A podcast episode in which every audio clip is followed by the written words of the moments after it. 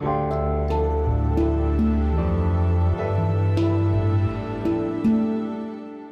schreiben das Jahr 2022 und das hier ist die sogenannte Gegenwart.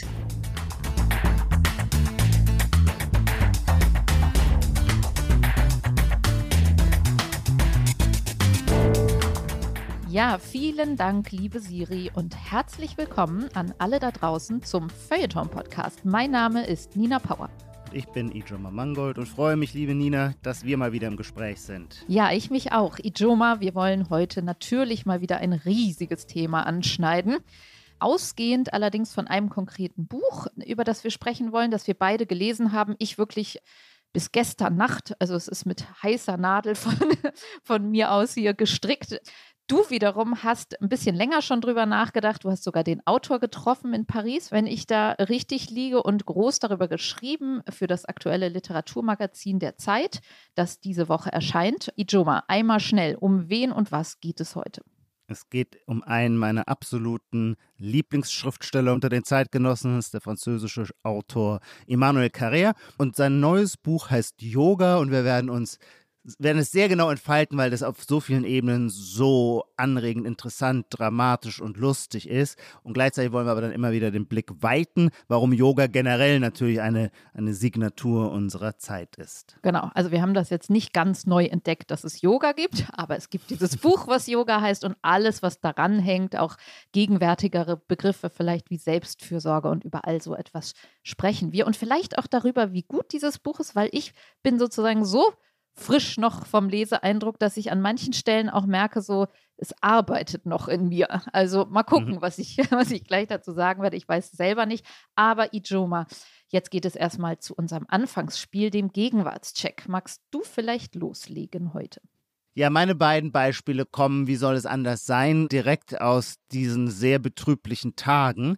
Die erste Beobachtung ist eine Neukodierung eines wahnsinnig verbreiteten Worts das aber vorher immer im Bereich der Achtsamkeitsdiskurse gebraucht wurde und nun völlig bruchlos seinen Übergang bewerkstelligt hat in den Bereich militärischen Sicherheitsdenkens, nämlich Resilienz. Ich wollte gerade schon sagen, darf ich raten? Darf ich raten? Ja, ja, Weil ich höre es genau. auch die ganze Zeit. Es war also. so auffallend. Generäle und Sicherheitspolitiker sprechen jetzt von Resilienz und meinen damit, sind eigentlich unsere Panzerarmeen einem russischen Panzerangriff gewappnet, während vorher unter Resilienz verstand man so eine Form sehr bei sich selbst zu sein, damit man mit Erschütterungen umgeht, weil man so gut in sich ruht, weil man sich auf sein Netzwerk verlässt. Kurzum, das waren sehr zivile Praktiken der Selbststärkung, während Resilienz jetzt eben dieses ganz äußerlich militärische angenommen hat. Und ich finde es einfach diesen Vorgang so spannend, weil man, man hat ja subjektiv immer den Eindruck, wenn man aufs Leben schaut, nichts würde sich ändern. Und in Wahrheit ändert sich aber ständig ganz viel. Und wenn dann diese Veränderung vollzogen ist, kann man eigentlich, finde ich, gut beobachten, dass es auch nicht sehr lange braucht, bis die Leute ihre Begriffe neu justiert haben. Beziehungsweise, würde ich jetzt fast sagen, die versunkenen, das untergegangene Vokabular der Vergangenheit als man noch stärker im Begriffen des Krieges dachte, kann jederzeit reaktualisiert werden. Man dachte, es sei abgetan, aber nein, es kann mit einem Fingerschnipsen reaktiviert werden oder eben ein vorhandener Begriff neu kodiert werden. Ja, also absolut. Ich würde sagen, äh, das hatte ich glaube ich, noch nie in diesem Podcast, dass ich, wenn es äh, das anmoderiert wird, so ein Gegenwartscheck schon mitsprechen will. Insofern ja, wir hatten ja auch viel dazu im Feuilleton, wo immer wieder der Begriff auftauchte und ja, das wäre das letzte gewesen, glaube ich, dass man militärisch oder in Rohstoffen oder so darüber gesprochen hätte. Das wäre ja. ja. eigentlich ein klassischer Begriff ja. für eine Folge von Absolut. uns gewesen. Insofern kriegst du den Punkt und du hast eigentlich schon eben meinen Punkt anmoderiert, also meinen Vorschlag, nämlich die Reaktivierung von allem, was wir dachten, was weg wäre. Und das gilt natürlich für den Krieg und das Reden darüber, aber auch für die Friedenszeichen. Und ich war heute schon ein bisschen auf kurzen Wegen hier im Viertel unterwegs und ich habe, glaube ich, gefühlt, ich hätte mal zählen sollen, aber so, ich würde schätzen, 19 Peace-Zeichen angesprüht gesehen und auch ein paar Friedenstauben. Also natürlich kann man sagen, Peace-Zeichen gab es immer oder durchgängig, aber das waren so wenige. Aber diese große Reaktivierung, die finde ich ist jetzt derartig erschlagend. Also auch die Friedenstaube. Ich erinnere mich, dass wir als Familie damit, wir hatten so eine in den 80ern so eine Fahne mit so einer Friedenstaube und haben dann auf dem Balkon damit aus Spaß die nervigen Tauben, die uns den Balkon zukacken wollten, immer vertrieben und hatten so einen riesen Spaß dabei. Und für mich war das so, wirklich ist die Friedenstaube jenseits ihrer natürlich generellen dauerhaften Existenz, aber dass das jetzt so wiederkommt, das ja, ist, denke ich, irgendwie auch nochmal so ein Zeichen der alles kommt zurück, von dem wir es nicht gedacht hätten. Also ich stimme dir zu, diese, ich glaube, auf Picasso zurückgehende Friedenstaube mhm. war mal riesengroß. Oder die Arche Noah, ne? Wie meinst du, oder die Arche Noah? Ich habe es nochmal vorher gegoogelt und da stand irgendwie Arche Noah und dann Picasso, glaube ich, ja. Ach so, aber das Motiv, also ja, ja, Picasso genau. hat ihr die Form gegeben so, ja, durch eine mhm, Zeichnung oder so. Da stimme ich dir zu. Ich glaube aber, ich stimme dir nicht bei der Reaktivierung zu, weil ich da den Eindruck habe, dass es in der Vergangenheit so war, kam es zu kriegerischen Konflikten, wurden die Friedenstaubenfahnen rausgeholt, als Zeichen, dass man generell gegen Krieg ist. Und was ich jetzt in den letzten zwei, drei Wochen beobachte, ja, es gibt auch Peace-Zeichen, ja, es gibt auch Friedenstaubenzeichen. Man ist sich dann, wenn man die sieht, im Übrigen immer nicht ganz sicher, ob das unsichere Kantonisten sind, ja. Das äh, könnten ja auch Putin-Versteher sein. Nee, nee, die sind immer, also die, die ich heute gesehen habe, sind blau-gelb alle. Genau, und das meine ich nämlich. Ich finde die Dominanz der blau-gelben Fahnen so viel überwältigender, dass mir die Friedenstaube nicht als ein starkes Signal. Aber das Peace-Zeichen, also weißt du was, Ijoma, ja. es kann sein, dass ich diesen Punkt von dir nicht kriege. Aber, ja. aber es erinnert mich ein bisschen daran, wie du. Bitte jetzt nicht schon wieder uns, nicht unsere Zuhörer mobilisieren. Das ist immer so schlimm. Wenn man was falsch macht, kriegt man so viel Prügel. Ich mache das gerne, ja. Ich, mach, ich mobilisiere die ganz gerne. Du hast mir auch mal den Punkt nicht gegeben für Masken am, am Straßenrand. So. Also weißt du, und ich laufe hier diesen immer Wir selben Weg. Irrende, da waren die Masken am Straßenrand und du hast mir den Punkt nicht gegeben. Ich war überall voll von aufgesprühten Peace-Zeichen in Blau-Gelb. In so Insofern, ich brauche deinen Punkt nicht, aber also ich weiß, das ist sehr, sehr, sehr gig. Also ich war am Wochenende, habe ich einen Anschlusszug verpasst und hatte deswegen eine Stunde Wartezeit in Fulda. Trete aus dem Bahnhof heraus, da ist so eine hässliche Fußgängerzone und da war eine Anti-Impfzwang-Demonstration. Da war natürlich eine Fülle, weil das scheint heute zur Protestkultur auch dazu zu gehören, dass man sich nicht einfach nur für ein Issue einsetzt, sondern klar macht, dass man an allen Meinungsfronten irgendwie dabei ist und weiß, worum es geht. Deswegen war eine Fülle an Fahnen. Ich muss sagen, das, für mich war das eine. Bisschen diffus ja, ein semiotischer Overkill. Und weil man ja immer anerzogen worden ist, ah ja, äh, Anti-Impf-Kampagnen, da sind Reichsbürger Neonazis, habe ich natürlich erstmal gescannt, ob es irgendwelche rechten Symbole gibt. Die waren nicht zu sehen. Dann allerdings auch eine Friedenstaube und die hat aber bei mir dann eben den Verdacht hervorgerufen, hm, vielleicht, aber auch nur, weil ich natürlich ein Klischee denken, wo ja Impfzwanggegner Querdenker sind und Querdenker sind Putin-Versteher und, und, und, das gibt ja so rein. Und deswegen, da hatte ich dann gleich so ein Misstrauen, aber dann sah ich natürlich ganz viele Ukraine fahren. Das ist aber jetzt meine unmittelbare Erfahrung, aus der ich dann geschlossen habe, erstens mal, nein, Impfzwang, Gegner-Demos bestehen nicht zu einer signifikanten Anzahl aus Reichsbürgern und Neonazis, jedenfalls nicht in Fulda, was im Übrigen, glaube ich, eine recht rechtslastige Stadt äh, Achtung, ist. Also Achtung, wo, hässliche Fußgängerzone ist auch schon. ja, ja mhm. genau. Und sie sind auch nicht alles Putin-Versteher, sondern da muss man doch ein bisschen sorgfältiger unterscheiden. Naja, aber Nina, Vielleicht habe ich ja Unrecht. ist schon okay, jetzt ist schon okay.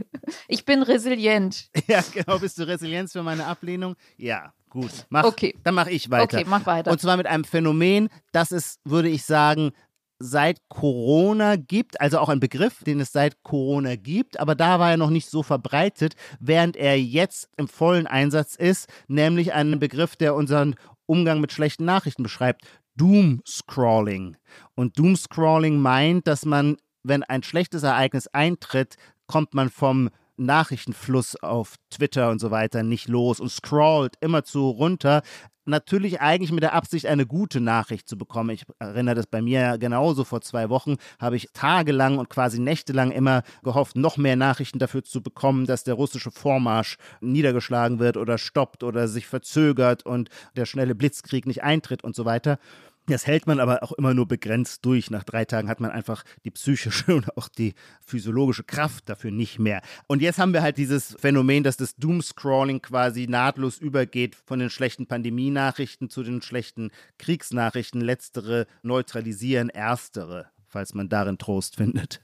Stimmt, total. Also auf jeden Fall äh, kriegst du den Punkt. Ich würde ergänzen, dass dieses Suchen nach der positiven Nachricht, dass das gar nicht also es ist eigentlich eine Verselbstständigung. Das kann bei dir so gewesen sein, aber ich glaube, es ist einfach auch so ein Rausch, in den man gerät und nicht mehr aufhören kann mhm. und gar nicht mehr erklären kann, was man sucht, sondern man ja. versucht, es ist einfach der Overkill. Und was ich auch noch dazu sagen kann, ist, dass man sieht ja dann immer diese Grafiken von Corona.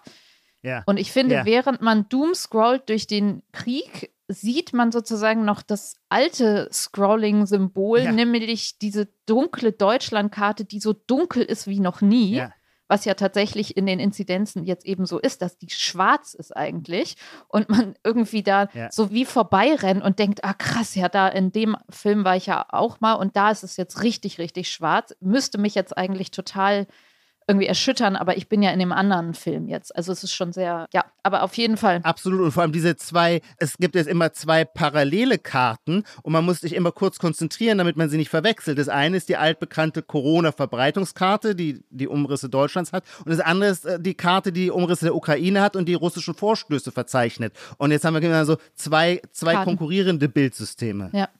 Ja, den Punkt kriegst du, also du bist heute wirklich gut dabei, den Punkt kriegst du. Wir haben natürlich, wie könnte es anders sein, beide so Phänomene aus dieser Zeit jetzt und aus diesem schlimmen Kriegsgeschehen und was es alles mit uns und den Medien macht und der Stimmung. Ich habe auch noch einen Begriff dir zum Vorschlagen mitgebracht und zwar, den gibt es nämlich vielleicht auch schon sehr lange, aber bei Corona kam der auf, meines Wissens so und zwar das New Normal. Also die Frage, ist es jetzt das New Normal, dass wir, ich glaube, es war doch durch das Corona-Geschehen besonders geprägt, dass man gesagt hat, wir müssen mit der Pandemie leben lernen und vielleicht heißt das dann irgendwie Maske mhm. oder wenn die Inzidenzen runtergegangen sind, ist das jetzt das, also dieses wird keine Rückkehr mehr zur Normalität geben, dieses Narrativ.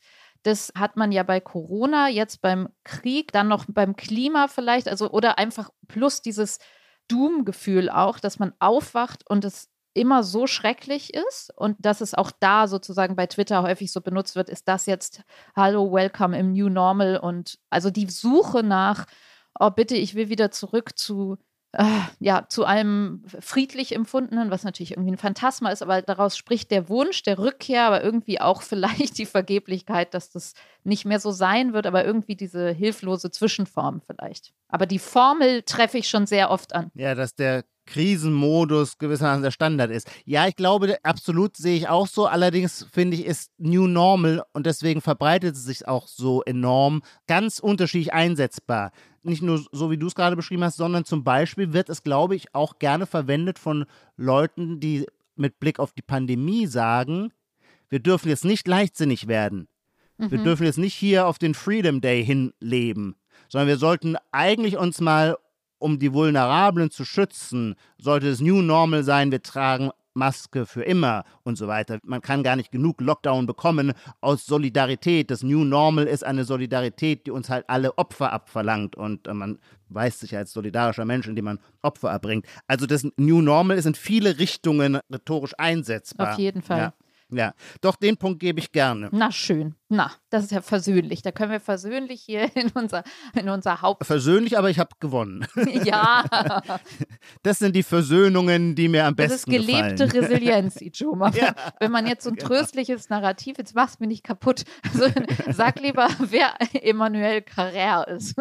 Das mache ich gerne. Emmanuel Carrère ist 1957 in beste Pariser Kreise, wenn man so möchte, geboren. Seine Mutter wurde berühmt als Russland-Historikerin in den 80er Jahren. Sie gehörte zu den sogenannten Kremologen. Kremologen waren die, die wenigen und dürftigen Zeichen aus der Machtzentrale der Sowjetunion zu deuten wussten und daraus Schlüsse zogen, was eigentlich die Verlautbarung meinen soll. Und sie hat in den frühen 80er Jahren tatsächlich ein Buch dann geschrieben über die Sowjetunion, von dem es heißt, es habe den Untergang des Sowjetreiches vorhergesagt. Das klingt so spannend. Eigentlich sollten wir wir vielleicht eine Folge über die Mutter machen. Wir könnten fast über sie sprechen. Ich merke auch gerade, ich bin abgekommen. Ich wollte nur sagen, sie ist Präsidentin der Académie Française, also jener Vereinigung, wie die Franzosen gerne sagen, der Unsterblichen. Damit ist man also im Kern des französischen Kulturestablishments angekommen. Naja, ihr Sohn Emmanuel Carrère, geboren 1957, ist Schriftsteller seit den 90er Jahren mit ersten Büchern an die Öffentlichkeit getreten, klassische Romane damals noch. Und dann hat er irgendwann im Jahr 2000, und das charakterisiert ihn, eine ästhetische Wende vollzogen und für sich quasi ein eigenes Genre erfunden, das zwei Prämissen folgt. Zum einen nichts mehr erfinden, keine Fiktion mehr.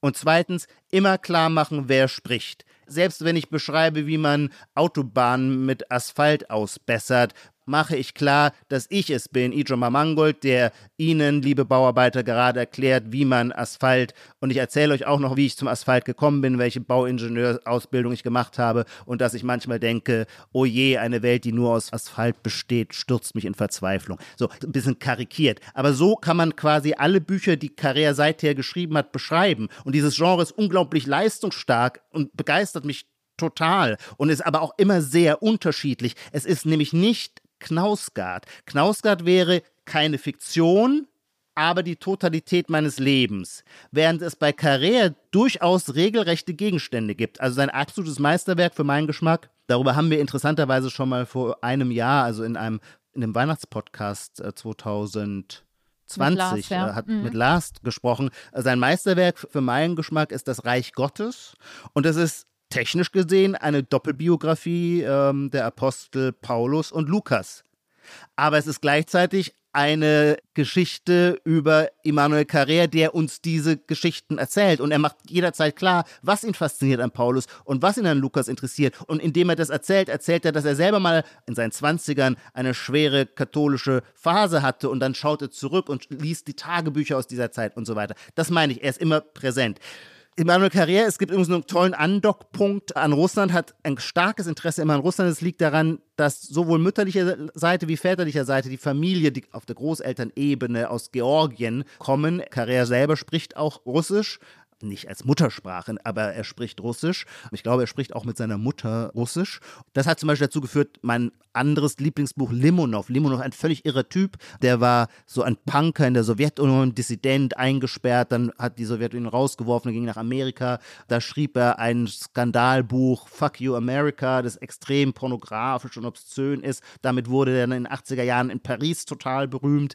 Während der Jugoslawienkriege ging Limonov auf die Seite der Serben als Soldat und kämpfte. Ich glaube, von ihm stammt der Satz sinngemäß, jeder Mann sollte einmal in den Arsch gefickt bekommen haben und einen anderen Menschen getötet haben. Eieiei. Es ist eine der exzentrischsten und fragwürdigsten Figuren, die trotzdem sehr faszinierend ist. Er gründete dann die nationalbolschewistische Partei, also eine Partei, die gleichermaßen bolschewistisch wie faschistisch ist. Und Putin hat ihn dann in den Nullerjahren ins Gefängnis gesetzt, weil er, er hasste Jelzin und er hasste Putin. Und das Irre aber ist, dass Limonows Vorstellungen waren immer die eines großrussischen Imperiums, zu dem vor allem gehört, dass die Ukraine zu Russland gehört. Das heißt, Putin, der ihn im Übrigen dann nach ein paar Jahren aus dem Gefängnis entlassen hat, weil er ihn für einen doch zu harmlosen Wirrkopf hielt, realisiert jetzt gerade Limonows Traumprogramm. Und über den zum Beispiel hat eben auch Carrère ein tolles Buch geschrieben, wo man seine ganzen Verbindungen zu Russland auch nachvollziehen kann. So, ich habe mir ein bisschen Zeit genommen. Nina, du merkst, es lag nur daran, dass ich halt ein wirklicher Immanuel Carrère-Fan bin und komme jetzt erst zu dem neuen Buch, das Yoga heißt. Das Buch enttäuscht das, was ich dachte, als ich es zum ersten Mal davon hörte, aber genau das macht es auch so toll. Als ich dachte, Yoga, ah ja, das passt. Immanuel Carrère, ein Buch über Yoga, weil er ist so gut in der Selbstbeobachtung und Yoga hat doch viel mit Selbstbeobachtung zu tun und er hat auch so viel Humor. Und da dachte ich, da konnte ich mir irgendwie vorstellen, was für eine Art Buch dabei entsteht. Das Interessante an Carrière ist, er nimmt dieses Motiv geradezu auf und schreibt immer wieder, ja, ihm habe vorgeschwebt, ein heiteres und feinsinniges kleines Büchlein über Yoga zu schreiben. Genau, man folgt ihm ja, wie er eigentlich ja auch das ganze Buch über noch versucht, es zu tun. Also er schreibt ja immer ja. wieder, ja, und er, er schreibt ein ganz anderes Buch, als er vorhatte. Ja. Vielleicht können wir einmal ganz schnell den Inhalt durchnudeln, bevor wir ja. also noch nicht tief, äh, ganz tief reintauchen. Also, was ich gut fand, der schreibt über seine ja, diese Suchbewegung, weil wenn man über Yoga schreibt, ist es entweder ein totales Sachbuch oder es ist eine individuelle Suchbewegung hin zu ja. äh, Ausgeglichenheit oder Yoga-Praxis, tieferes Eintauchen, was auch immer so. Und ich hatte die Angst, weil ich noch nichts von ihm gelesen hatte, dass es jetzt sozusagen äh, der setzt sich hin und versucht es halt mal, ja. Und ich fand es schön, dass er tatsächlich ein Yoga-Crack ist eigentlich schon, ein Meditations-Crack und uns äh, auch mitnimmt. Du hast es ja beschrieben, sein Stil, wie er auch so ja, er springt so hin und her in seinem Leben, in seinen, er hat ganz viele Referenzen an die Literatur, an Menschen, die er kennt, alte Freunde, neue Freunde, was die denken, was die gelesen haben. Also der Reichtum dieser Referenzen und Gedanken mhm. ist toll und er, man muss sagen, er weiß ein Glück sehr, sehr viel über sein ja. Yoga-Sujet. So, er hat sehr viel Erfahrung, sagt zwar, ich bin kein Crack, aber er kann dir wirklich alle Schulen mhm. eigentlich runterbeten. Er, er hat all das geschichtliche Wissen und das, also man sieht, er hätte auch ein gutes Buch einfach so über Yoga schreiben können, weil er wirklich sehr viel Erfahrung und Wissen schon hat. Mhm. Es ist jetzt nicht so dieses so, oh, ich bin gestresster Manager und jetzt äh, Burnout und jetzt gehe ich mal durch diese Yoga. Maschinerie durch. Und das fand ich schon sehr, sehr gut. Und er ist aber auch ein Crack, was vielleicht persönliche Krisen oder so angeht, dass er auch da schon, es ist jetzt nicht so ein schlimmer Burnout und. Naja, man kann sagen, er wollte ein heiteres und feinsinniges Buch über Yoga mhm. schreiben und dann erwischt ihn einfach eine so fundamentale Krise, ein so kompletter psychischer Zusammenbruch mit Einlieferung in die Psychiatrie wegen starker Bipolarität. Und Suizidgedanken. Und, mit krassen Suizidgedanken, dass dieses Buch vom Weg abkommt. Genau. Und plötzlich Milde alles gesagt, Heitere ja. und Feinsinnige verliert und zum Protokoll eines Menschen wird, der verschwinden möchte, der lieber tot sein würde und der nur durch Psychopharmaka und sogar Elektroschocks, das fand ich hochinteressant, mhm. weil Elektroschocks kennen wir, glaube ich, in unserem kulturellen Gedächtnis nur noch so als eine ferne Brutalität einer ganz vergangenen Zeit, die dann noch einmal in einer Flug übers Kuckucksnest aktualisiert wurde. Und das führte, glaube ich, weltweit zu dieser Antipsychiatriebewegung und viel, viel Empörung. Wenn man Korea liest, ist es offensichtlich weiterentwickelt worden. Und er findet es auch sehr sinnvoll in der Anwendung auf sich selber. Es hat ihm wohl auch geholfen. Und vor allem, ich wollte jetzt nur den Ernst der psychischen Krise unterstreichen, am Ausmaß der Gegenmittel, eben auch durch Psychopharmaka, nämlich Lithium. Und das ist auch so ein interessantes Motiv in dem Buch. Aus allen Büchern von Carrea weiß man, dass er sein halbes Leben auf der Couch von Psychoanalytikern verbracht hat, also noch mehr durchanalysiert und fremd wie selbst beobachtet als Carrea kann man gar nicht sein. Und deswegen ist er auch völlig fassungslos und auch empört, wie es passieren kann, dass er quasi Mitte 60 werden muss und mit brutalen Suizidgedanken in die Psychiatrie eingeliefert werden muss, damit ein Psychiater ihm sagt, Sie müssen Lithium nehmen. Sie mhm. haben eine bipolare Störung und die lässt sich nur pharmakologisch bereinigen. Und dieses Lithium feiert und preist er auch als seine Rettung. Er sagt, das, was ihn den Bipolaren sonst ausmacht, die schrillen Höhen und die, und die schrecklichen Tiefen, die werden alle rausgefiltert. Und jetzt könnte man sagen, na, das will man ja gerade nicht vom Leben. Das Leben soll ja die Höhen und die Tiefen haben. Ja, aber wenn man bipolar ist, will man das. Und da sagt er, nee.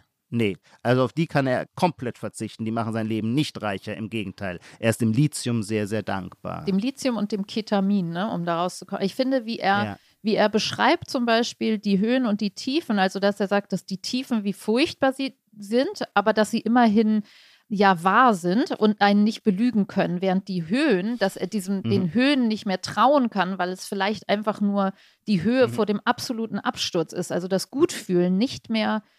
Ernst nehmen darf oder immer aus, auf der Hut sein darf. Und auch eine Stelle, wo er sagt, auch die Liebe, das sei das Schlimmste und das Verliebtsein, weil das ja für uns alle eine Höhe ist, aber bei ihm, er müsste ja. eigentlich alle warnen und alle Frauen warnen, die mit ihm zu tun ja. haben, in die er verliebt ist und die sich in ihn verlieben. Trau mir bitte nicht, ich bin so nicht, ja. ich bin eigentlich auch in der Tiefe so. Ich habe das empfunden als ein wirklich sehr, habe ich schon gesagt, reiches Buch und eins mit unglaublich vielen wahnsinnig guten Sätzen, die ich mir dann auch manchmal rausgeschrieben habe, ja, oder ja. der Satz, es gibt keine Erwachsenen und wir sind unter unserer Kleidung alle nackt. Dies, es gibt keine Erwachsenen, fand ich auch total, also, oder das Leben ist eine Trennungsmaschine. Das zitiert er, glaube ich, so ein Sätze. Priester. Ja, ja, er zitiert ein genau. Priester, genau. der natürlich sehr viel Menschliches mitbekommen hat, ein katholischer Priester, weil er unendlich vielen Menschen die Beichte abgenommen hat. Stimmt, und der muss wohl in hohem Alter gefragt worden sein, aus diesem ganzen Erfahrungsreichtum, was für Schlüsse ziehen Sie? Und dann sagt er, wir sind alle Kinder das meint er jetzt nicht im positiven Sinne, sondern äh, wir sind alle Kinder geblieben und unter unseren Klamotten sind wir alle nackt. Genau, genau. Also so daran merkt man die Referenzen dass es ein Priester sein kann, ein anderes Buch Philosophen, ja. Apokryphen, keine Ahnung. Also du, du kriegst sehr viel mit. Vielleicht kann man da mal einmal einen Cut machen und sagen, für mich war es halt, ich habe ja schon gesagt, für mich war es schön, dass er nicht so als Anfänger da reingegangen ist, sowohl ja. Selbstbeobachtung als auch Zusammenbrüche, als auch äh, Yoga.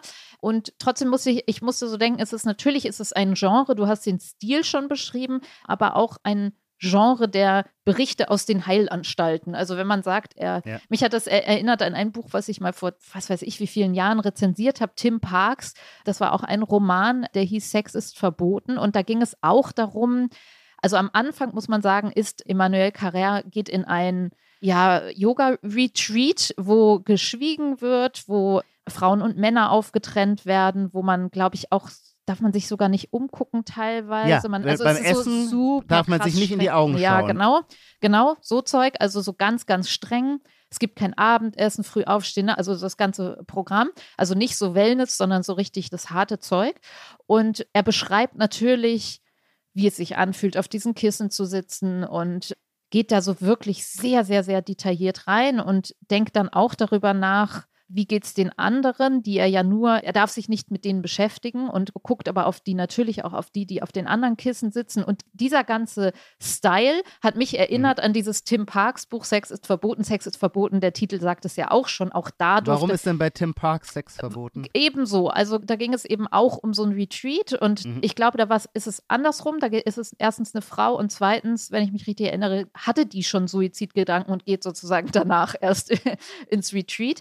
Und es geht aber auch darum, um das Gegenüber, also um die Verstrickung mit mhm. anderen. Mhm. Und das ist mhm. ja bei beiden, also ich habe das als sehr gut in Erinnerung, das Buch, weil es zeigt, wie sehr man die anderen braucht oder die Suche immer nach Verstrickung, nach Geschichte mit jemand anderem so und der ja. versucht, das abzuschneiden. Und daran, ja, vom Stil, dass wir, wenn wir diese Yoga-Retreats haben, und die, früher würde man, hätte man gesagt, Nervenheilanstalten oder die Kurorte. Vielleicht mhm. ist es auch nicht, also man könnte jetzt sagen, das sind die großen Zivilisationskrankheiten und die Zivilisationskrankheiten Heilungsanstalten, weil es gibt ja auch ganz viele Romane oder, oder Berichte, die dann, wo dann steht, es sind keine, es ist ein Roman, aber es ist viel von mir eingeflossen, ja, also dieses ganze Genre der Bücher aus dem Psychiatrie. An welche Bücher denkst du da? Katrin Wessling ist, glaube ich, so eine Autorin, mhm.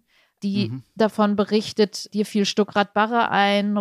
Also das ganze Genre, ich Panikherz, bei dem ist es die Entzugsklinik. Genau, ich schreibe über meine Breakdowns und, ja. und natürlich kann man sich fragen, gab es das nicht schon immer, ne? Weil man muss ja sofort an die Lungenkliniken, den Zauberberg und also ja, ich denke, das ist. Oskar Matzerath, der auch aus der Nervenheilanstalt in der Blechtrommel berichtet. Genau. Vielleicht ist es, je institutionalisierter das ist oder je mehr Diagnoseformen, je mehr krankenkassenfähige Diagnosen und Kurorte es gibt, desto mehr ist natürlich klar, dass es oder desto mehr Leute an Depressionen leiden und Panikattacken und all dem wird es dann auch berichtet. Also das ist schon, finde ich, im Genre her äh, hat es mich an viel davon erinnert, aber es war eben doch wirklich auch anders, als ich als ich dachte, weil es das nicht so durchdekliniert, ja. Also das haben wir ja schon gesagt, es ist ein ganz anderes ja. Buch geworden und es verstrickt sich dann einfach hm, er landet ja wo ganz anders als,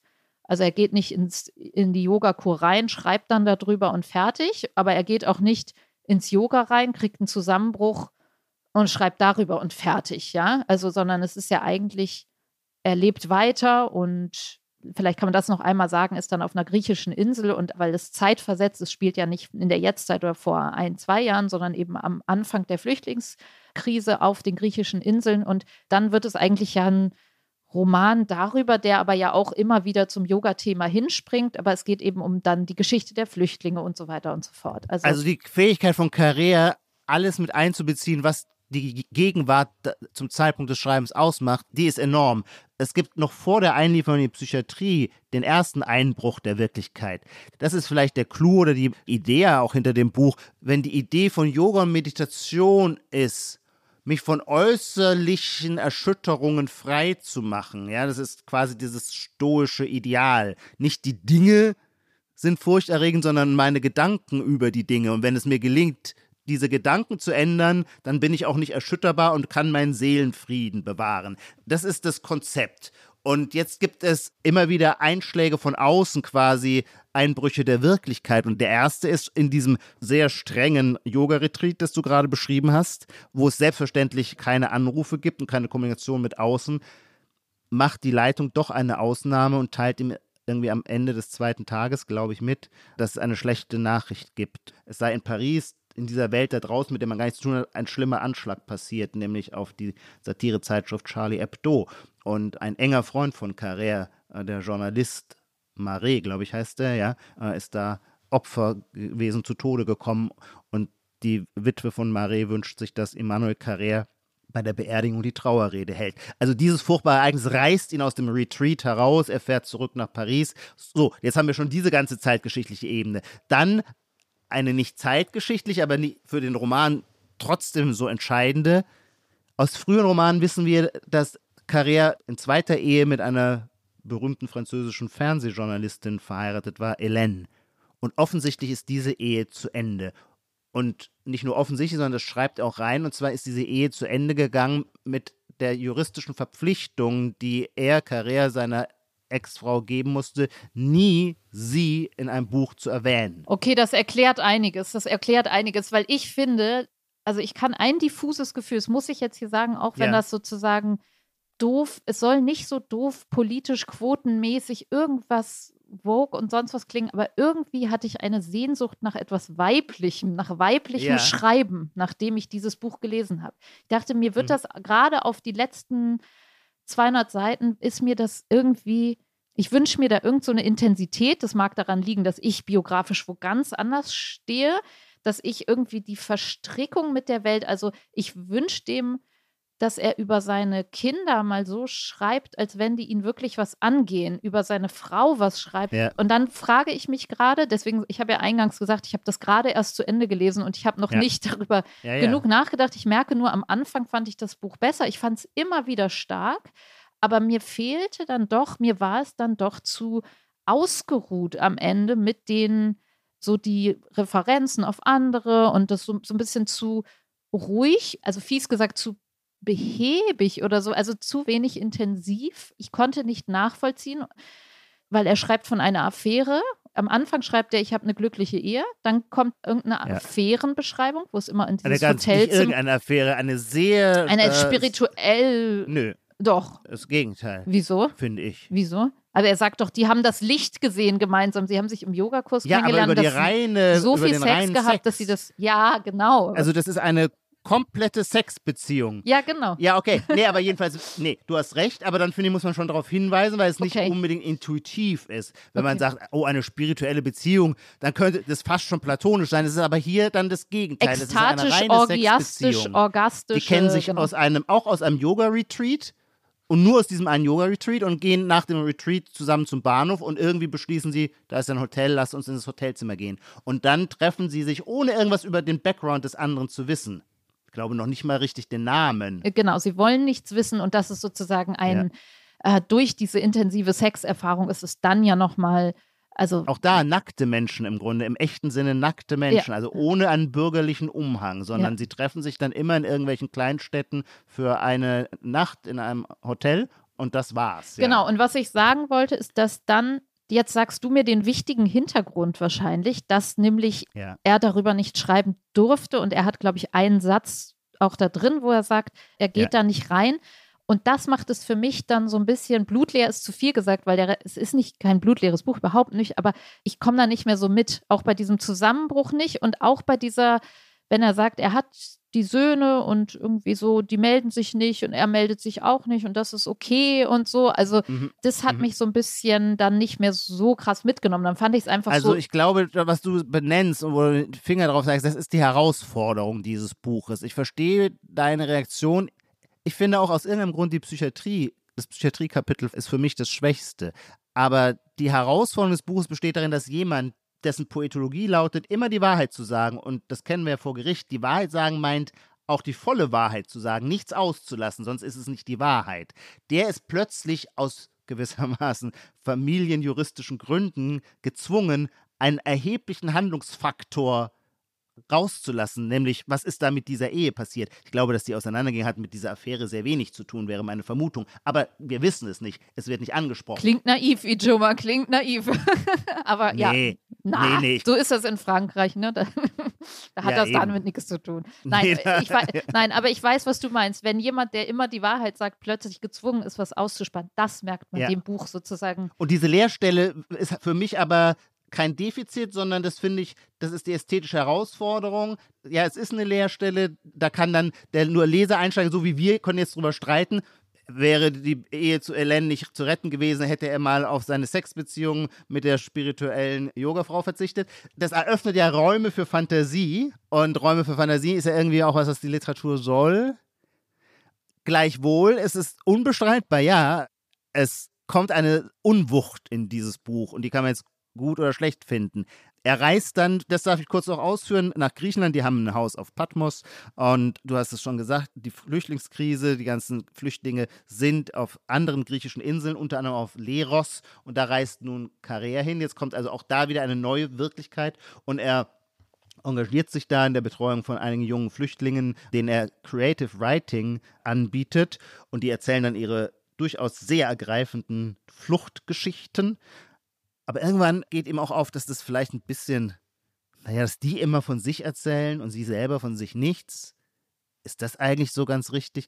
Jedenfalls dann bringt er ihn bei, was heißt es, möglichst langsam zu gehen, den Fuß so langsam auf den Boden aufzusetzen, als ginge man durch Honig. Also seine Yoga-Übungen gibt er jetzt weiter. Und das ist ein toller, finde ich, ein toller kathartischer Effekt, weil die Jungs lachen darüber und lieben es, es nachzumachen, aber ohne jeden Ernst. Sie machen es nicht, weil sie glauben, damit ihr wahres Selbst oder die Lehre ihres Selbst, als äh, das ist ja vielleicht sogar noch wichtiger, als das wahre Selbst zu erreichen. Nee, nee, das interessiert die gar nicht, sondern die finden das eine komische Art, sich fortzubewegen und danach sehen sie sich nach etwas Komischem.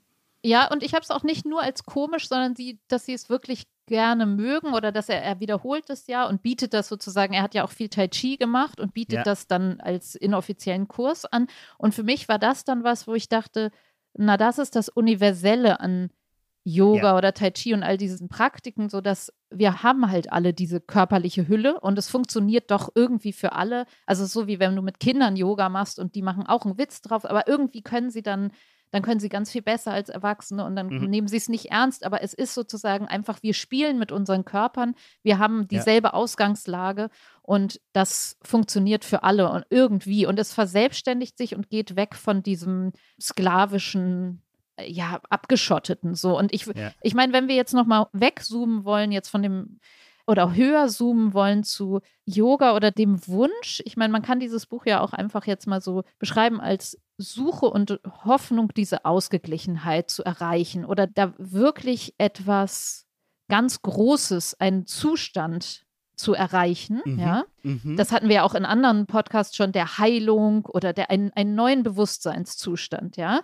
Und dann ist es aber was, wo er am Ende, finde ich, man kann aber auch sagen, naja, jetzt, er macht das ein bisschen mit den Flüchtlingen und die machen ein Spiel draus und er integriert das für sich als Praxis, aber die große Hoffnung, etwas anderes erreicht zu haben durch ein ganz hartes Camp sozusagen so, Ja. die hat der gar nicht mehr. So. Und das ist, wenn man Im jetzt vielleicht Gegenteil, vielleicht sogar. Genau, und lass uns da vielleicht nochmal drüber reden, weil die große Hoffnung auf Heilung und jemand anderes zu werden oder dieses, also am Ende, das fand ich, vielleicht auch wenn wir gesellschaftlicher darüber sprechen, dass Yoga jetzt einfach kein Trend von eben gerade erst ist, sondern einer, der wirklich sehr, sehr, sehr lange schon zu Ja. unserer Gegenwart gehört.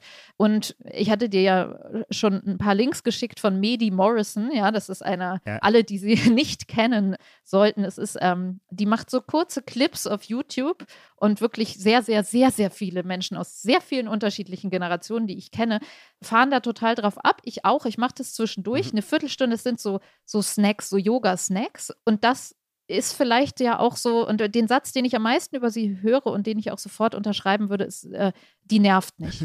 es ist weder irgendwie nur Sport, man kann ein bisschen sportlicher sein, man kann aber auch so eine Meditation mit der machen, aber sie ist kein Guru und sie nervt einfach nicht. Mhm. Und wo sind wir angelangt? Also haben wir uns das einfach abgeschminkt, diese große Heilserwartung? Ist das, was Carrère beschreibt äh, in seiner Biografie, vielleicht kann man das irgendwie verlinken zu, wie wir alle mit Yoga ähm, Also es hat sich eingereiht, ja. weißt du, kann man das irgendwie machen, weil letzter Punkt, nämlich was Carrère am Ende beschreibt, und da finde ich, hat er eine ganz tolle Stelle, im Gegensatz zum großen Vorhaben, sich selbst auf eine neue Stufe zu heben vom Bewusstsein und zu heilen und all sowas oder jemand anderes zu werden oder sich von seinem Ich zu entfernen, hat er ja, er hat so eine tolle Stelle, wo er sagt, ich muss jetzt meine eigene Schrift hier von gestern Nacht noch entziffern. Äh, also wir, die Mitglieder der herrlichen, beklagenswerten Familie der Nervösen, ja. uns, die von schwarzen Hunden angesprungen werden, ja. Das ist am Ende, man kann das Abfinden nennen damit oder, also ich bin nun mal ich und ich gehöre zu der Familie der Nervösen und wir werden von schwarzen Hunden angesprungen psychisch, so ist das nun mal. Und er beschreibt, wie er denen Stöckchen zuwirft, nennt er das. Also da kommt jetzt was kommen da für Hunde an? Also die Selbstzerfleischung und die, der Selbstzweifel und die Selbstüberhöhung oder was auch immer es für jeden Einzelnen nun sein mag. Und denen wirft der Stöcke hin und wird nicht mehr so krass mitgenommen dadurch. So verstehe ich das als vielleicht auch eine Vision, bei der man sagen kann, da hilft einem Yoga, da hilft einem Achtsamkeit. Die schwarzen Hunde kriegt man nicht weg damit. Also stell dir vor, bei deinen tiefsten, du, jeder hat ja Muster, so, die sich wiederholen. Und wenn es jetzt so eine krasse Selbstkritik ist, die immer denselben Inhalt hat letztlich, ja, dass man dann sagt, ah, da kommst du wieder, da kommst du jetzt wieder, du Dämon wäre ja wieder zu viel gesagt, sondern da kommst du wieder, du Muster. Er nennt das halt vielleicht schwarzer Hund, so habe ich es gelesen. Und dann so ein bisschen, ich, ich habe das auch schon mal aus anderen Therapieformen, dass man einfach sagt, oder den Satz, Gefühle möchten auf den Arm genommen werden, den gibt es ja auch so, ne? Dass man sagt, ah, da bist du wieder, da bist du wieder Angst, ja? ja, komm mal auf den Arm zu mir. Und das ist ja eine andere Vision, als zu sagen, ah, ich mache jetzt dieses eine Kloster und dann habe ich die Angst nicht mehr. So, die kommt gar nicht mehr in meine Nähe, ist was ganz anderes, als wenn ich sage, die gehört zu mir, die nehme ich auf den Arm oder dem Hund werfe ich jetzt ein Stöckchen hin. So. Ah ja, ich würde seine handfeste Psychose nicht auf der gleichen Ebene verhandeln wie das, was er im Yoga sucht. Also das Yoga ist, glaube ich, nicht eine Antwort auf seine Bipolarität und kann es, glaube ich, auch gar nicht sein. Da hilft gewissermaßen nur Lithium und Ketamin, wenn man so möchte. Was er im Yoga sucht, würde ich auch nicht Heilung nennen, das glaub, oder man kann man nennen so, aber das ist, glaube ich, würde er nicht sagen, sondern naja, wieder dieses stoische Ideal, nicht erschütterbar zu sein. Die, es geht eigentlich nicht um die schwarzen Hunde, die den Depressiven anfallen, sondern um die Äffchen, von denen berühmterweise ja im Zen-Buddhismus immer die Rede ist, dass unsere Gedanken wie so kleine Äffchen seien, die von ständig von Ast zu Ast springen und die soll man zur Ruhe bringen. Und das ganze erste Kapitel, das wirklich noch ein heiteres, feinsinniges Buch über Yoga ist, beschreibt Übungen und Praktiken, wie man diese Äffchen abstellt. Und zwar beschreibt er das, wie ich finde, herrlich und einfühlsam und anschaulich.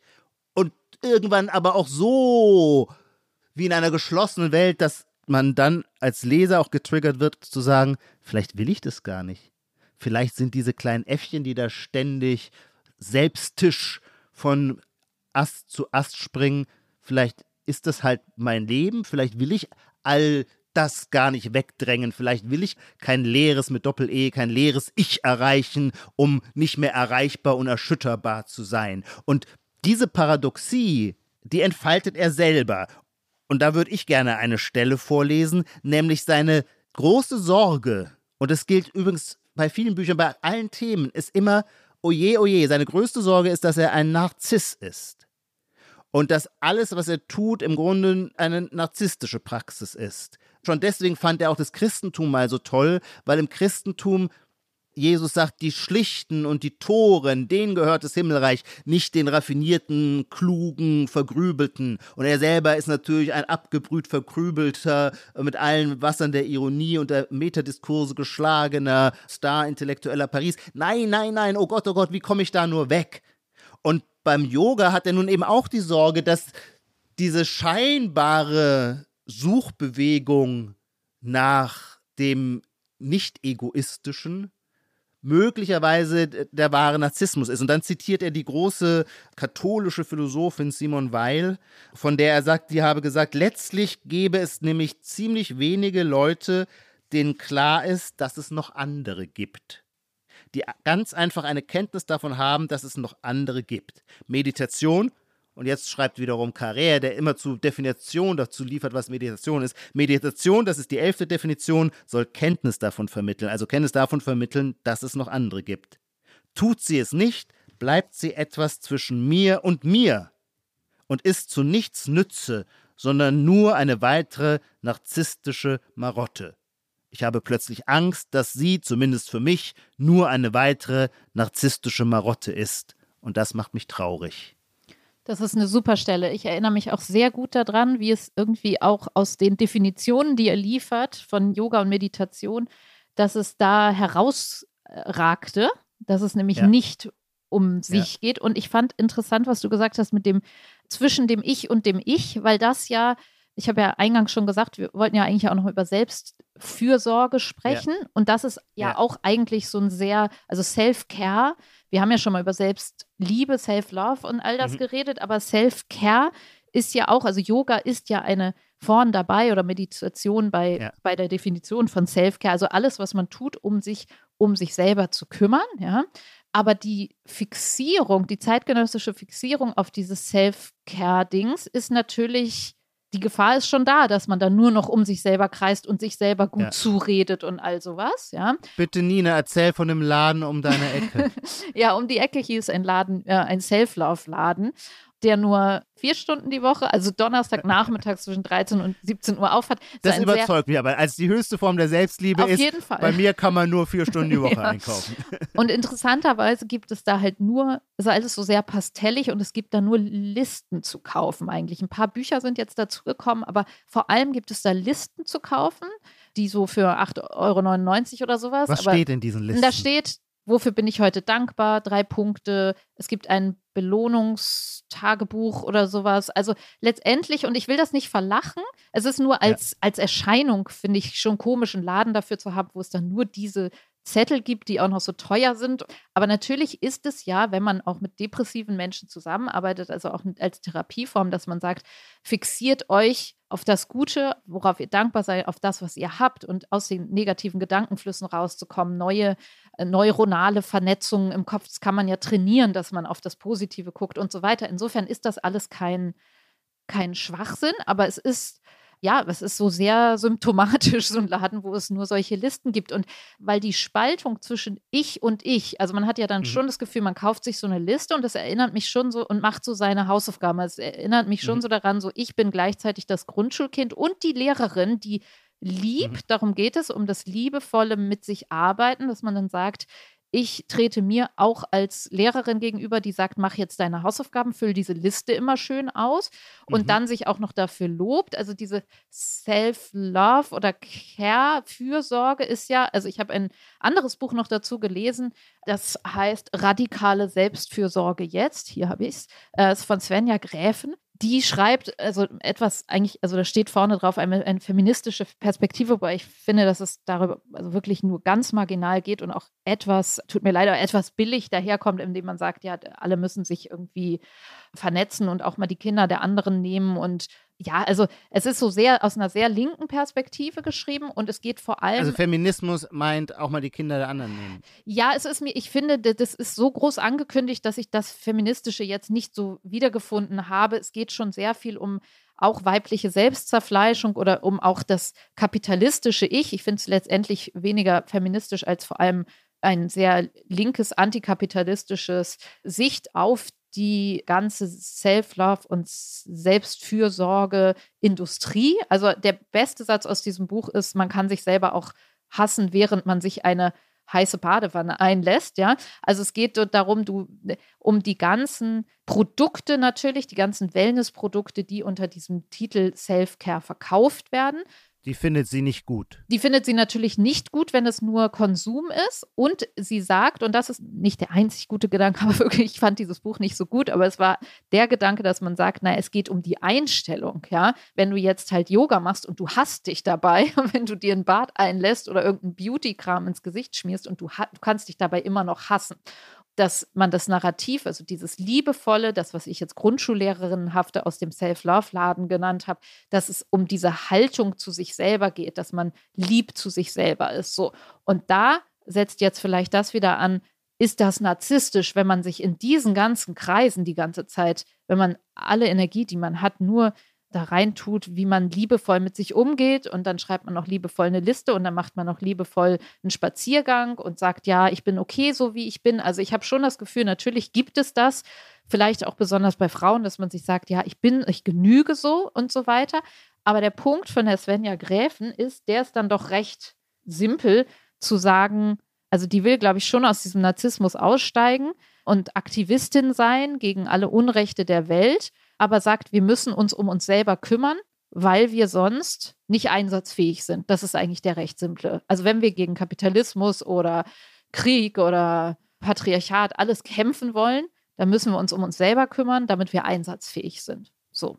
Also ich finde ja alles, was du mir zu diesem Buch radikale Selbstfürsorge jetzt erzählst, sowas von erbarmungswürdig. Ich meine, das ist die reine Marketingpackung und zwar das Erbärmliche, das Erbärmliche und widerliche ist auch dieses 150-prozentige. Nämlich diese Autorin will auf keinen Fall irgendwas falsch machen. Das merkt man auch schon an der ganzen Titelgebung. Ja? Selbstfürsorge, aber das Radikal, das Radikal ist das Politische, das Selbstfürsorge eher das Individuelle, aber man will ja nicht bürgerlicher Individualist sein. Jetzt mit dem Ausrufezeichen, da kommt schon das Aktivistische. Und dann muss aber natürlich drunter noch stehen, dass das Ganze auch noch feministisch ist, weil man will ja ganz sicher nichts auslassen. Es wäre ja gerade zu blöd, wenn man jetzt nicht auch das noch mitnehme. Und dann macht man etwas, ja, genau dieses, man macht ganz sicher gar nichts falsch. Also man übernimmt diese alte, längst abgelutschte Kritik an der Selbstoptimierung als dem wahren Höllencharakter des Kapitalismus und übersetzt es jetzt statt Selbstoptimierung in Selbstfürsorge und rettet aber gleichzeitig diese Selbstfürsorge auch, indem man, und das ist nun wirklich ein Gedanke, der an Banalität kaum zu übertreffen ist, indem man sagt, naja, ohne Selbstfürsorge, wir müssen schon gut zu uns sein, damit wir dann gute Kämpfer gegen den Kapitalismus sind. Aber das ist ja, naja, logisch, kann man ja auch sagen, auf alles, was Reproduktion ist, anwenden. Kann man auch sagen, klar, wir müssen essen, auch wenn die Nahrungsmittelindustrie böse ist, aber wir müssen essen, weil sonst, wenn wir vom Fleisch fallen, können wir die Nahrungsmittelindustrie äh, nicht angreifen. Das finde ich ist an Banalität kaum zu überbieten. Um es jetzt an unser Thema zurückzubinden, ist am ja. ganz am Schluss gibt es auch noch einen Teil und ich glaube, das zeigt vielleicht sowohl, wenn man jetzt fies ist, den Narzissmus, wenn man sich wirklich jetzt immer weiter in sich selber schraubt in all diesen ja. Praktiken als auch das, was du gerade beschrieben hast, weil sie über Yoga noch etwas schreibt.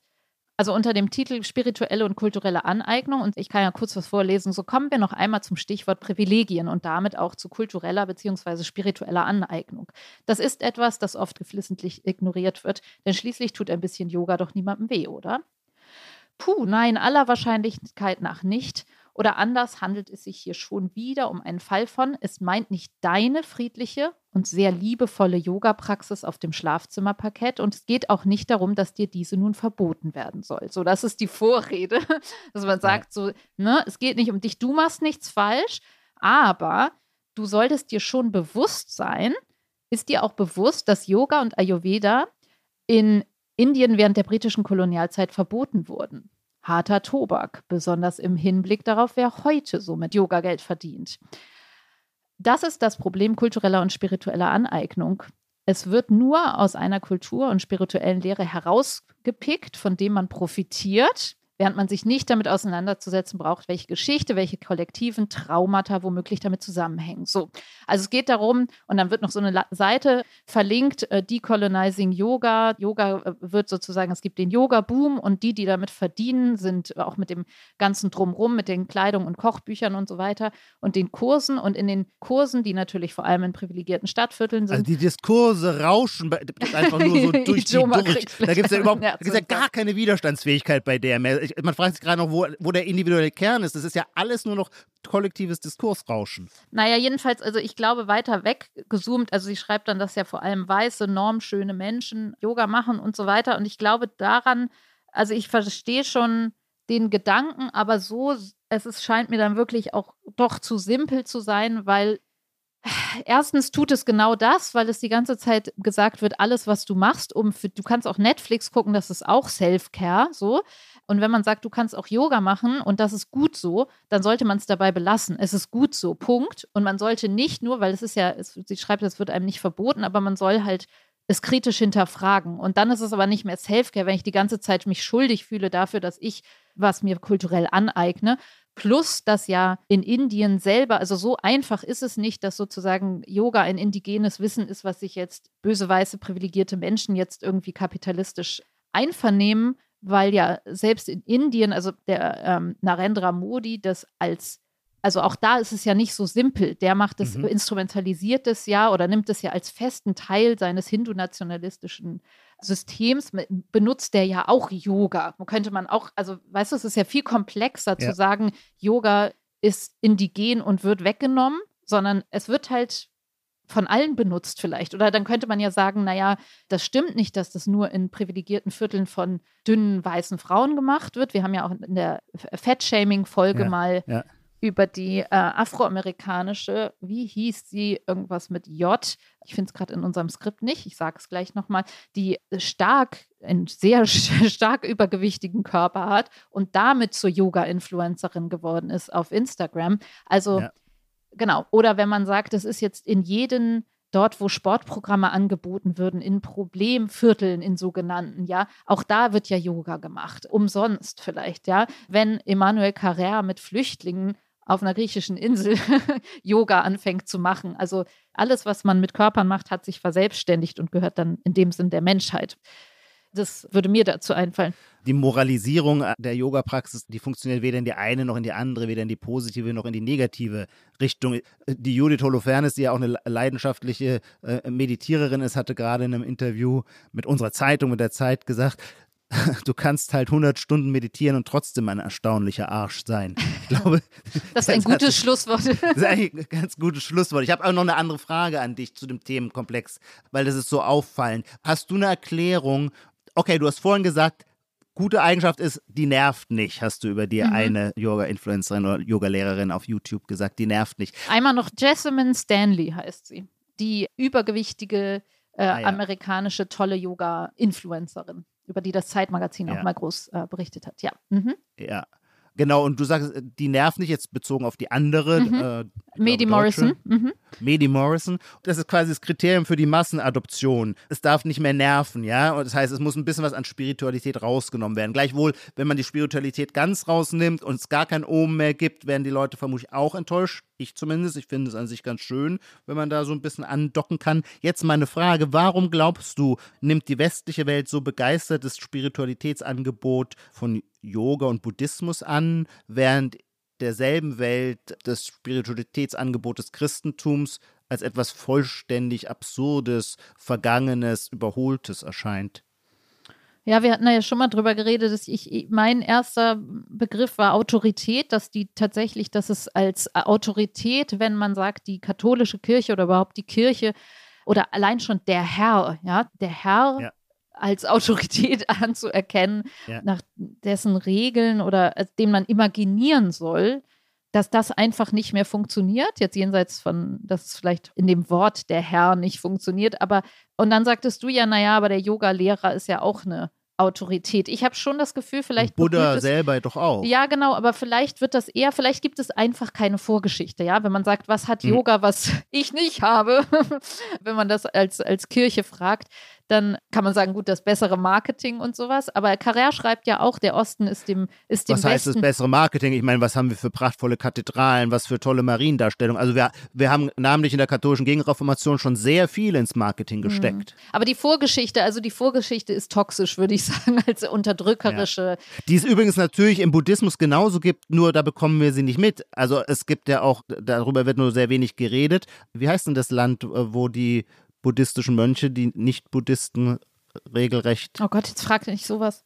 Jedenfalls auch der Buddhismus kennt eine blutige äh, Missionarsgeschichte. Genau, also es ist nicht unsere Geschichte, vielleicht kann man es so simpel es ist sagen. Geschichte, und man kann mhm. natürlich auch sagen, also die, genau, weil es ist natürlich ein Punkt, wenn man sagt, ja, Zölibat und was weiß ich, ist äh, schrecklich, also jenseits von Missbrauchsgeschichten, aber genau, es ist halt, es ist nicht in unseren in unseren Familien, es ist nicht in unseren Institutionen und so weiter. Mhm. Also ich, vielleicht ist es, vielleicht ist es auch so simpel. Ich glaube aber auch, dass diese Beziehung zwischen dem Ich und dem Ich, also dem Self-Care-Ich, so oder ja. dem, was sich in der Meditation mit sich arbeitet, dass diese Tradition einfach, denke ich, äh, im Christentum eher so dieses Ich bete zum Herrn, ja, das ist dann ja. halt ich und der Herr, Punkt. So, ja. oder dessen Vertreter auf der Erde. Und nicht ich arbeite mit meinem Ich so und der Yogalehrer sagt mir vielleicht, wie ich da ganz gut hinkomme oder der Meditationslehrer, aber der ist ja mehr so ein Tool, ja. Der ist Mhm. eine Autorität, aber mehr eine Autorität wie das Smartphone mit der App. also der Meditationslehrer ist mehr meine App, die mir sagt, irgendwie mach's noch mal mehr so und so. Ja. Das, was ich an wem ich mich abarbeite bin, ist mein Ich, so. Und dass das irgendwie besser andockt dann wirklich, ja. Interessant, interessant. Und vielleicht, weil die mystischen Seiten, die es im Christentum natürlich auch gibt, denken wir an Meister Eckhart, irgendwie auch ein bisschen in Vergessenheit geraten sind. Oder Das vielleicht würde hat ich die auch sagen. Kirche das auch einfach nie so stark gemacht. Und dann kam halt auch mit dem Protestantismus so eine extreme Intellektualisierung hinein. Mhm. Beziehungsweise, genau, es ist dann auch gleich sehr negativ besetzt, weil es gibt ja, wie hieß sie, Theresa von Avola oder sowas. Das ist jetzt, äh, also es gibt schon, ich glaube, Carrère bezieht sich auch einmal auf sie. Also es gibt schon Ja, das stille Verzückung. Gebet, das stille Gebet. Tatsächlich habe ich sowas mal gemacht, auch, was dann in Mhm. einem kirchlichen Rahmen einmal, da ging es auch darum, das gibt es schon immer, so das kennen wir halt seit dem Mittelalter die, oder noch, noch weiter vorher, wie das Versinken im Gebet und so. Und alles war eigentlich relativ krass. Es hat mich eigentlich überrascht, wie krass genau gleich das Wording war. Also das Berühmte, was Carrère ja auch abspult, einmal die Gedanken vorbeiziehen lassen wie Wolken, den See, der ganz ruhig ist und keine Wellen oder nur kleine Ja. Wellen und dann sind sie wieder weg und so weiter. Also das war dann schon, das war von der katholischen Kirche und auch von der evangelischen Kirche ist es schon, ich glaube auch im, im Versuch des Verbens, äh, des zeitgenössischen Verbens, sieht man das schon, die Meditationspraxis, nur dass die einfach jetzt nicht mehr dagegen ankommt bei der Überfülle an, an Yoga-Zentren und Meditationszentren, ja. Mhm. Wollen wir hier einen Schlusspunkt setzen? Ja, müssen wir, glaube ich, mit Blick auf die Uhr. Aber ich Ähm, finde, wir haben auch alles gesagt, was wir sagen wollten. ja, wir haben viel gesagt. Ich fand das ähm, sehr schön und ich würde auch wirklich allen, ich hoffe, ich bin nicht zu negativ rübergekommen mit dem, Nein, mit dem Buch. nein. Ich würde das schon. Nein, de dein Unbehagen habe ich von vielen gehört. Ich kann es völlig nachvollziehen. Ähm, Also da liegt was. Darüber, das ist, worüber man Ja, streiten kann ja. oder worüber man nachdenken kann, ja. Ijoma, wir haben noch unsere Schlusskategorie und zwar äh, die, Oh, so, die Prognosefrage, die sogenannte Zukunft betreffend. Und wir haben ja schon mal über die Kleidung von Politikern gesprochen. Du hast mich nach Habeck gefragt äh, vor einiger Zeit, ob der jetzt häufiger Anzug tragen wird. Und ich würde sagen, ich lag nicht falsch. Er, er trägt jetzt häufig Anzug. Also ich muss, sobald ich Habeck sehe, muss ich jetzt immer an dich denken. Und war das damals noch nicht unter Kriegsbedingungen. Nee, Und das genau. ist natürlich ein entscheidender Einflussfaktor, Genau. weil man als Kriegsminister muss man Anzug tragen. Genau, Als Kriegskabinett, als Mitglied eines Kriegskabinetts. Genau, Sagen, ja. wir sind ja das Feuilleton und beobachten die Welt eben so ästhetisch. Deswegen geht es natürlich bei all dem, ist ja klar, nicht um irgendwie Veralberung oder sowas, sondern ästhetische Beobachtung, so wie Putins Ja. Tisch natürlich so beobachtet worden ist. Und jetzt geht es mir um noch ein Emmanuel, ein Emmanuel Macron. Und der, von dem gibt es ja Ah. jetzt neue Bilder, wie er im Hoodie ja.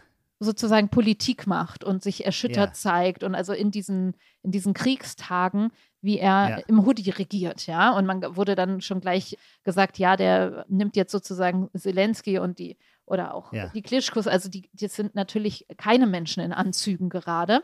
Und die Frage wäre, ist es was, was, also jetzt sozusagen deine Frage auf den Kopf gestellt, nicht zieht Habeck jetzt häufiger Anzug und Krawatte an, sondern wird dieses Regieren, es hat ja auch was von, ich bin jetzt die ganze Zeit im Geschehen so und ziehe mich jetzt nicht mehr um. Also davor, so, das ist ja auch so ein bisschen die Message, oder? So, ich bin einfach Ja. so, wie ich bin. Wir sind in, wir, so wie wir kommen, im Hoodie äh, regieren wir und wir arbeiten durch und es ist sozusagen der ganze Schock oder aber auch die Einsatzbereitschaft und wo die Konzentration ist, nämlich im Arbeiten und nicht in, was ziehe ich mir jetzt an oder rasiere ich mich, so. Wird das Ja. jetzt häufiger anzutreffen sein, vielleicht auch bei deutschen Politikern, Politikerinnen, oder ist das was, was Macron jetzt vielleicht auch bewusst im französischen Wahlkampf irgendwie gerade einsetzt? Die Frage ist besser, als jede Antwort sein kann. Aber die Frage führt, äh, man fängt ja schon sofort ratter, ratter, ratter, fängt es dann im Kopf an und man überlegt sich ganz vieles. Ich werde mit meiner Antwort, die ich noch nicht kenne, die ich jetzt erst entwickle, vermutlich eher enttäuschen. Sollen wir mal bis aber es ist 20 natürlich zählen, während du das tust? genau. Ich würde so antworten. Macron, weil er Macron ist, aber natürlich auch, weil er Franzose ist, ist ein Meister der Bildinszenierung, der politischen Bildsprache. Die Grand Nation war immer stärker theatralisch. Gewissermaßen die DNA der Bundesrepublik nach mit der Stunde Null war ikonologisch abrüsten, kein Staatstheater, so wenig Staatstheater wie möglich.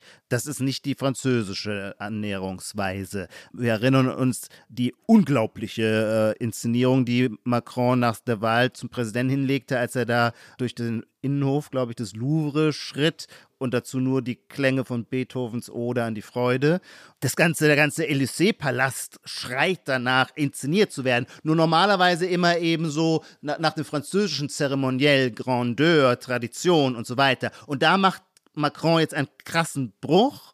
Ähm, er steckt ja selber auch mitten im Wahlkampf und er profitiert von den Ereignissen der Weltgeschichte, weil er jetzt zeigen kann, wie stark er im Einsatz ist dass er jetzt einfach gewissermaßen diese, den Kriegseinsatz der ja wirklich an der Front stehenden Klitschkos und Zelenskis imitiert, finde ich sehr gewagt, fast billig, ja. Also so, dass man sagt, oh, das ist so durchschaubar, das kann auch ins Auge gehen. Ich hatte auch den Eindruck, dass die zumindest Social Media Reaktion doch eher nicht abgestoßen sein, ist vielleicht ein zu hartes Wort, aber spöttisch, doch ein ja. spöttisch war.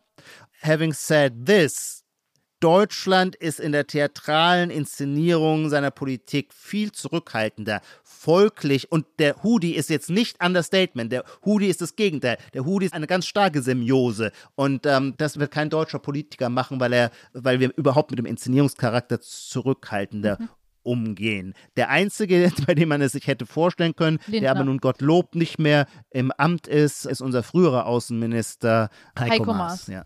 Aber Lindner? Ja. Ging. Ja, Na, jetzt wo du es sagst, Na, ja. das ist ja eine Prognosefrage. Wir gucken mal. Ijoma, es hat viel Spaß gemacht. Vielen Dank für heute. Ich danke dir fürs schöne Gespräch. Ich danke den Zuhörerinnen und Zuhörern für ihre geschätzte Aufmerksamkeit. Und wir verabschieden uns hiermit. Genau. Tschüss.